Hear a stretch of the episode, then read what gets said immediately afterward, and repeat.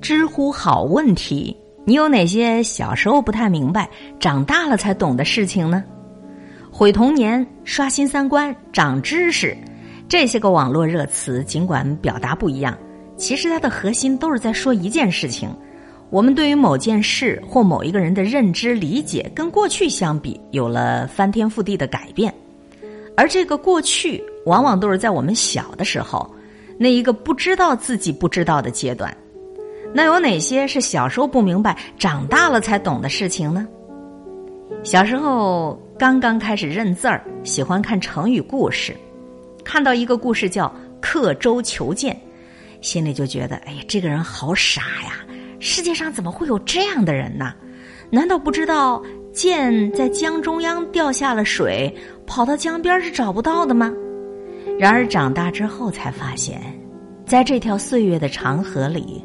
很多人在某一个节点遗失的东西之后，一次又一次返回来寻找，却不知道自己只是站在船边徘徊，江中央已经回不去了。看到一个故事叫掩耳盗铃，心里想，这又是一个傻瓜，捂着耳朵偷东西，骗得了谁呀？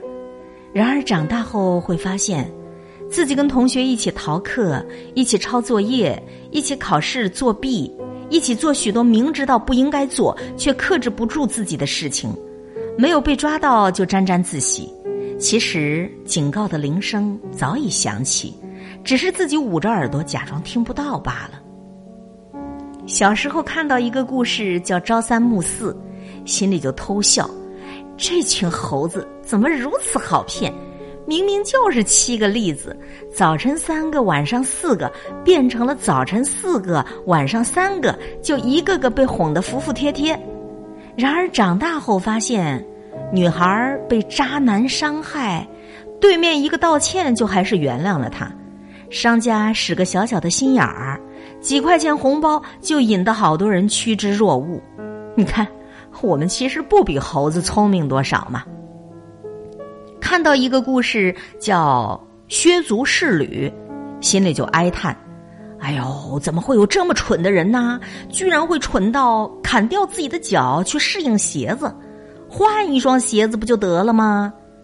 可是长大以后却发现，明明知道自己的权益被损坏了，明明知道这样的环境和体系并不科学，可是在这其中的每一个人却都默不作声，甘心的忍受。看到一个故事叫邯郸学步，心里头就崩溃了。哎呦，这为什么成语故事里的人一个都比一个傻呀？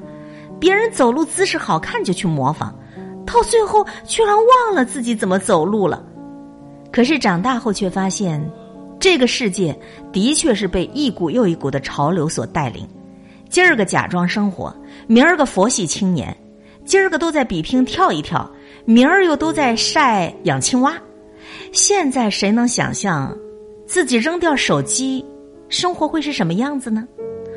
哦，原来成语当中那些傻傻的事儿、蠢蠢的人，可能不会真的有人不会真的去干，但是成语里的那些傻瓜，在我们现如今却是真实的存在着的呀！你敢不敢把手机扔掉？想象一下你生活的样子。